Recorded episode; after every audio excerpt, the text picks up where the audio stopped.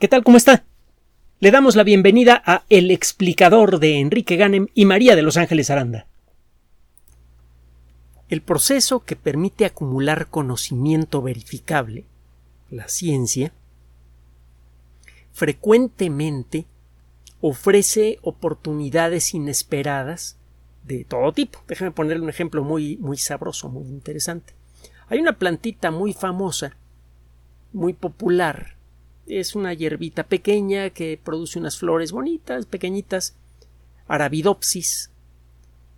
La Arabidopsis eh, se conoce en muchas partes del mundo, es una planta común que parece no tener eh, ningún atractivo particular. Hay una especie particular, eh, Arabidopsis thaliana, que tiene que ver con la nota del día de hoy.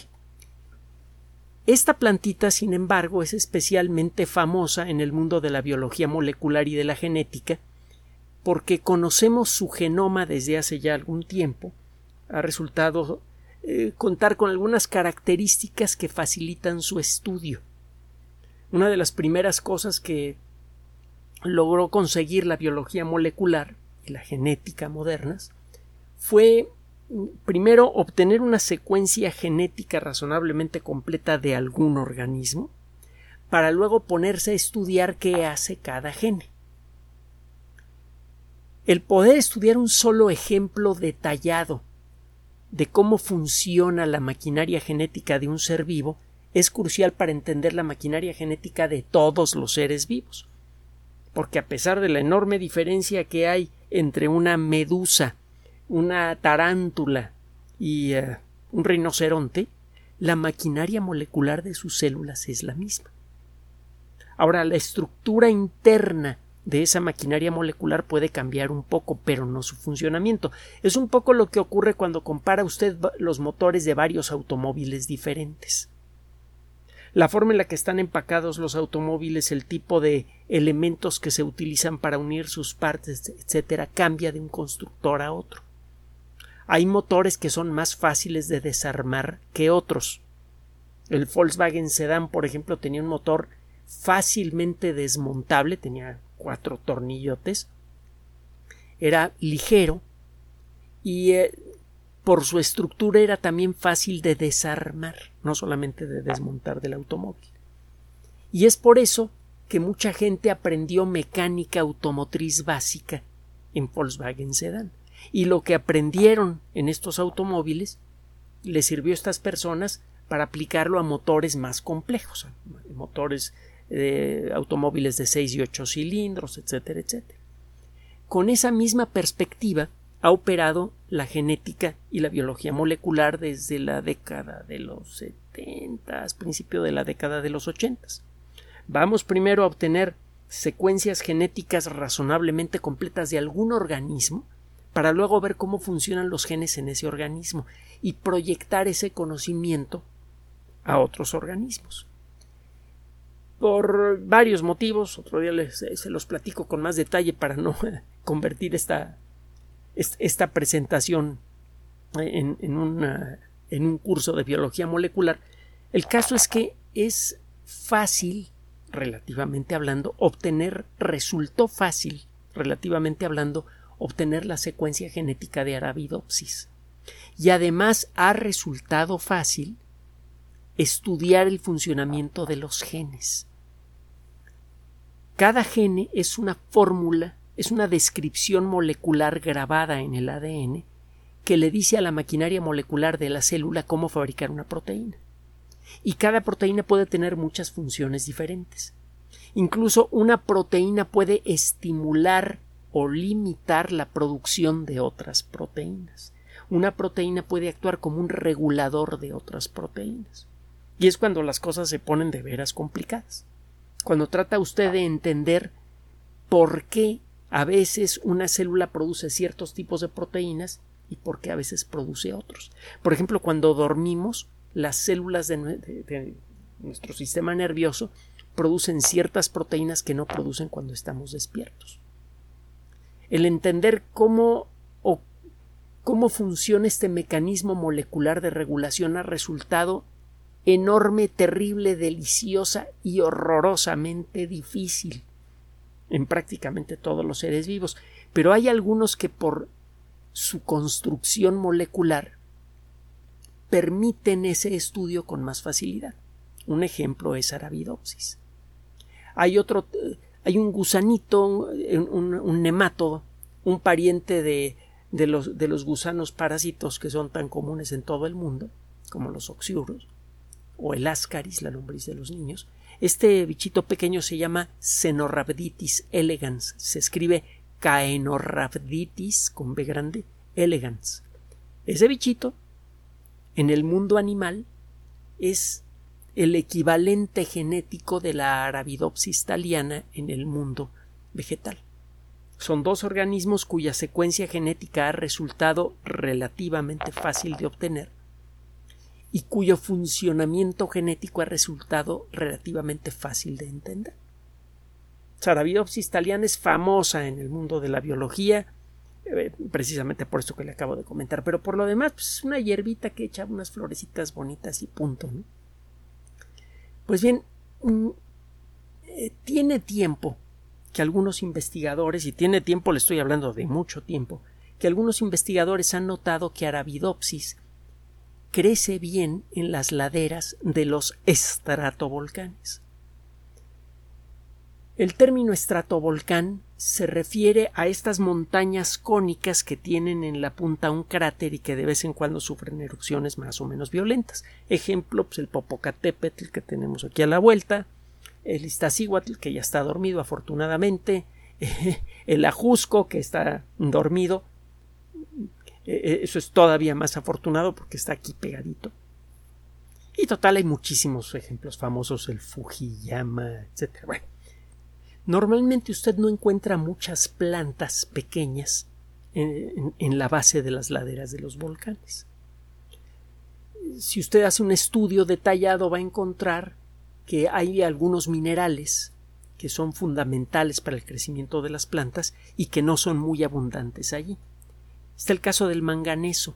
Es un elemento químico que es fundamental para que las plantas crezcan bien y para que puedan producir energía a partir de la luz del sol. Si usted siembra una planta en, eh, suelo rico en toda clase de cosas, pero le falta manganeso, la planta no crece bien. Estos investigadores estudiaron un caso muy particular. En las islas del Cabo Verde, que se encuentran eh, cerca de las costas de África, apareció hace ya tiempo una población importante de Arabidopsis que vive muy bien en la base de un volcán, el, el, el, pico de fuego, el pico de fuego, que es un volcán activo. Normalmente no encuentra usted eh, este tipo de plantitas allí.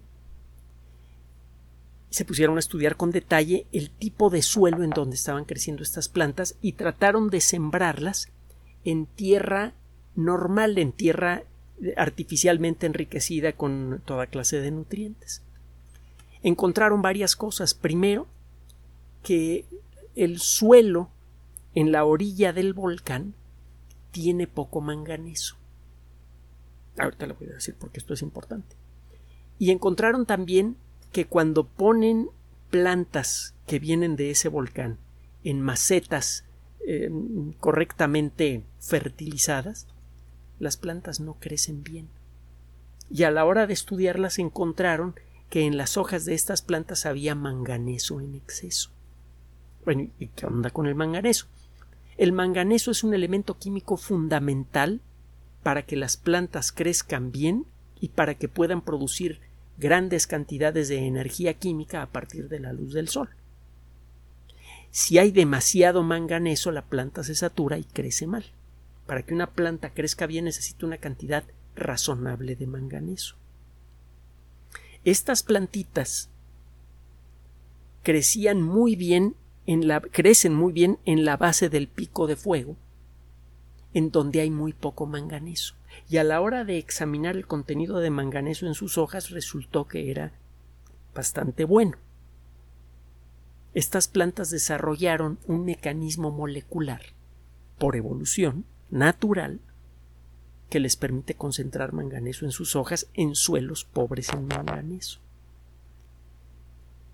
Esto de arranque ya es muy interesante y se lo voy a, se lo voy a recordar al final de esta cápsula. Pero déjeme terminar primero, para que se haga más interesante el final. Resulta que estos investigadores se pusieron a estudiar exactamente qué genes en la Arabidopsis thaliana que vive en la base del pico de fuego han cambiado en relación a las Arabidopsis thaliana que hay en las eh, costas cercanas de África. Es claro que por algún mecanismo, y hay muchos, el viento, transporte por animales, incluso por seres humanos, algunas semillas de Arabidopsis del continente africano llegaron a las islas de Cabo Verde. Y el resto ocurrió por un proceso de selección natural. Aquellas plantitas que por accidente tenían alterados ciertos genes que controlan el mecanismo que sirve para que la planta tome manganeso del suelo, aquellas plantas que experimentaron por accidente cambio en el gene o genes que controlan eh, la forma en la que se absorbe el manganeso, son las que sobrevivieron allí. Bueno, ¿cuáles son esos genes? ¿Es uno? ¿Es dos? ¿Cuántos? Estos investigadores encontraron dos genes claramente alterados por la evolución entre las arabidopsis que viven en la base de este volcán y las que viven en la costa cercana. Hay un gene que se llama IRT1, Primary Ion Transport Gene, es decir, gene primario de transporte de iones o gene de, transporte de iones primario. Cada gene, recuerde usted, es una receta genética molecular que es interpretada por la maquinaria molecular de la célula para fabricar una proteína. Este gene, el IRT1, eh, da instrucciones para construir una proteína que sabe transportar iones. Ahora, un ion es un átomo o molécula chiquita que ha ganado o perdido cargas eléctricas. Por ejemplo, un átomo de manganeso, cuando se pone en contacto con el agua, pierde electrones y adquiere carga eléctrica positiva. Cuando un átomo o un grupito chico de átomos adquiere una carga eléctrica positiva o negativa, usted puede hacerlo caminar. Simplemente pone una carga eléctrica cercana y si la carga eléctrica es opuesta a la carga eléctrica del ion, el ion comenzará a viajar hacia la placa metálica que usted puso. Si las cargas eléctricas son iguales, el ion comenzará a alejarse. La palabra ion en griego significa viajero. Los átomos o, o, moléculas chicas que tienen una carga eléctrica neta, positiva o negativa, tienen la capacidad de, entre comillas, viajar cuando hay un campo eléctrico cercano y por eso se les llama iones. Por otra parte, los iones, por tener esa carga eléctrica neta, pueden en un momento dado participar con más facilidad en reacciones químicas los átomos de manganeso que tienen una carga eléctrica neta, cuando están disueltos en agua, pueden ser tomados por una proteína, la IRT1, introducidos al interior de las células y allí se pueden utilizar esos átomos de manganeso en colaboración con otras proteínas y estas proteínas activadas por manganeso son muy buenas para facilitar el proceso de fotosíntesis. Otro día nos metemos en el detalle. Entonces, si no hay suficiente manganeso, no se activan las proteínas que participan en el proceso de fotosíntesis, la fotosíntesis es deficiente, la planta no crece bien porque no tiene la energía que necesita del sol. El primer gene que tuvo que cambiar para que estas plantitas pudieran crecer bien en la base de, del volcán de fuego fue el gene IRT1 este gene se apagó. Sufrió una alteración que hace que la proteína producida por este gene no sirva para nada. Usted dirá, pues eso no está bien. Si este, esta proteína sirve para transportar iones y el manganeso es un ion, pues el que esta proteína deje de funcionar sería mala noticia para la célula porque se queda sin la herramienta que sirve para meter el manganeso en su interior. Pero es que eso no es, esa no es toda la historia. Hay otro gene que se llama el gene transportador de metales. Sus siglas son NRAMP1. Es un acrónimo de un nombre larguísimo que no lo voy a repetir aquí. NRAMP1. Si lo quiere buscar en la Wikipedia, lo va usted a encontrar. Este gene entonces realiza una función complementaria al IRT1. El IRT1 funciona bien dentro de ciertos límites. Si hay muy poco manganeso, por ejemplo, en un, eh, un terreno, IRT1 no hace bien su trabajo de transporte. El NRAMP1, el segundo gene, es capaz de transportar con mucha facilidad átomos que, tengan ciertas características químicas. A todos los átomos que tienen esas características químicas se les conoce como metales. El manganeso es un metal. Resulta que la proteína generada por NRAMP1 puede atrapar muy bien átomos de manganeso y llevarlos hasta el interior de la célula. Aunque haya pocos átomos de manganeso en el ambiente, esta proteína es muy buena para agarrarlos. La mutación que sufrió este gene no alteró su estructura molecular. Normalmente una mutación en un gene hace que cambie un poco la fórmula química de la proteína producida por ese gene y eso altera la función de la proteína. Hay otros tipos de mutación. En el caso de Arabidopsis lo que sucedió es que el gene NRAMP1 se duplicó, bueno, no se duplicó, se multiplicó. En lugar de que la planta tuviera uno o dos genes de, de estos en su interior, hay muchos genes. Entonces, cuando la maquinaria molecular de la célula está leyendo el ADN, que tiene sus reglas, encuentra muchas copias de este gen y fabrica muchas copias de esa proteína. Al haber múltiples copias de este gen en el ADN de la Arabidopsis que puede vivir cerca de los volcanes, hay mucha proteína en el interior de las células que se encargan de atrapar el manganeso y meterlo en las células. Es por esto que estas plantitas pueden vivir muy bien en ambientes donde hay muy poca muy poco manganeso. Esto de arranque entonces es bien interesante porque por primera vez podemos seguir en detalle un proceso de mutación que resultó benéfico para una planta. No solo eso, es posible estimar con unas técnicas de biología molecular que en otra ocasión le voy a comentar, que también tienen su rollo, es posible estimar cuánto tiempo ha pasado desde que estas plantitas llegaron a las islas de Cabo Verde. Hay motivos para creer que estas plantitas llegaron a las islas hace unos 5.000 años. No se sabe si fue como consecuencia de la actividad humana o no, pero hace como 5.000 años llegaron semillas de Arabidopsis a esta isla y es cuando se inició el proceso de selección natural que le dio ventajas a las plantitas que tenían esta mutación, esta doble mutación. Estas plantitas tienen mecanismos moleculares que les permiten atrapar mucho manganeso. Inicialmente las plantitas que tenían por accidente esta mutación crecían mal en los terrenos normales de la isla, porque atrapaban demasiado manganeso, la planta se envenenaba con manganeso y no crecía bien. Pero algunas plantitas que por accidente comenzaron a crecer en la base del volcán, de pronto experimentaron eh, una situación positiva para ellas de pronto cayeron en un terreno en donde lo que era una desventaja antes se convirtió en una ventaja para ellas. Cayeron en un terreno pobre en manganeso y de pronto el mecanismo molecular accidental que tenían les resultó benéfico. Así funciona la evolución.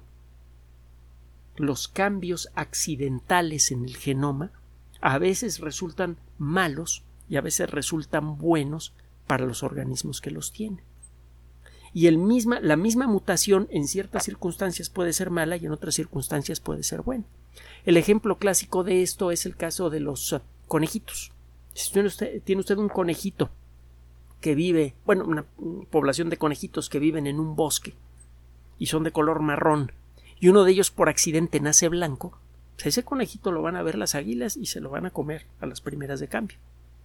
Pero si esta población de conejitos vive en un lugar donde está cambiando el clima y comienza a ser frío y comienza a nevar con frecuencia y la nieve se queda mucho tiempo eh, eh, en, el lugar, se queda por muchos meses, allí los conejitos que nazcan blancos van a tener ventaja por la misma razón que antes el ser blancos era una desventaja. Al ser blancos no se van a distinguir con facilidades del aire contra la nieve y los que van a ser comidos van a ser los, los uh, conejitos de color marrón. Lo que era una desventaja se vuelve ventaja según cambia el entorno. Este es un, un gran ejemplo práctico de esto que le estoy comentando. Entonces, de arranque es muy interesante porque estamos viendo en funcionamiento el proceso de evolución a nivel molecular. Y de allí podemos agarrarnos para empezar a estudiar otros casos de evolución molecular más precisa, incluso en nosotros mismos, y podemos entender mejor el desarrollo de problemas relacionados con malfuncionamiento de genes como el cáncer, por ejemplo. Pero hay otro, esto por sí mismo es muy, muy interesante, pero hay otro detalle que es todavía más interesante y más, más urgente de explotar. Tenemos un grave problema de destrucción ambiental causado por la sobrepoblación y la sobreexplotación del ambiente por el esquema económico con el que nos movemos. Es urgente desarrollar técnicas para recuperar ecosistemas en mal estado. El problema es que cuando usted destruye un bosque, una selva, etcétera, para explotarlo, generalmente lo que deja atrás es un erial, es un terreno reseco, empobrecido en minerales. Cuando usted trata de recuperar esos terrenos, cuando trata de hacer un esfuerzo de recuperación ecológica, se topa con que las plantas que quiere usted sembrar en ese ambiente no crecen bien porque no tienen suficiente agua y no tienen suficientes minerales. Son dos de las primeras cosas que escasean en un eh, terreno que ha sido agredido ecológicamente. Necesita usted encontrar plantas que puedan crecer bien en ambientes con poca agua y pocos minerales. Ya tenemos aquí la, la receta de cómo hacerlo, porque todas las plantas vasculares, es decir, todas las plantas que tienen tallo, hojitas y que tienen en su interior el famoso gilema y el floema, que tienen savia, tienen el gene IRT1 y el gene NRAMP1 y en todas las plantas funciona igual. todo lo que tenemos que hacer con un poquito de ingeniería genética muy simple, que ya nos la sabemos hasta dormidos, pues, es repetir en esas, en las plantas que queremos utilizar para recolonizar un, un ambiente que ha sido destruido por la pezuña humana, pues repetir esas mutaciones en, en, las especies que queremos sembrar en ese lugar. Esas especies tendrán mejores oportunidades de crecer inicialmente porque van a poder concentrar los minerales escasos que hay en el ambiente. Y al irse, eh, usted podría simplemente lanzar estas plantas a este lugar y dejar que el proceso de, eh, de evolución tome control por accidente a lo largo de los años van a estar naciendo plantitas que van a tener la mutación opuesta, que inicialmente usted introduce plantas que tienen una genética similar a la de estas plantitas de las que estamos hablando, con un gene apagado y el otro gene reproducido en exceso. Por accidente van a nacer plantas que van a tener la mutación opuesta. Al principio las plantas que tengan la mutación opuesta no les va a ir muy bien porque el suelo va a estar empobrecido en minerales, pero según se vaya recuperando el ecosistema la situación se va a revertir y de manera natural las poblaciones de esas plantas que ha introducido usted irán recuperando la fórmula genética que tenían antes de que llegaran los seres humanos a destruir su entorno.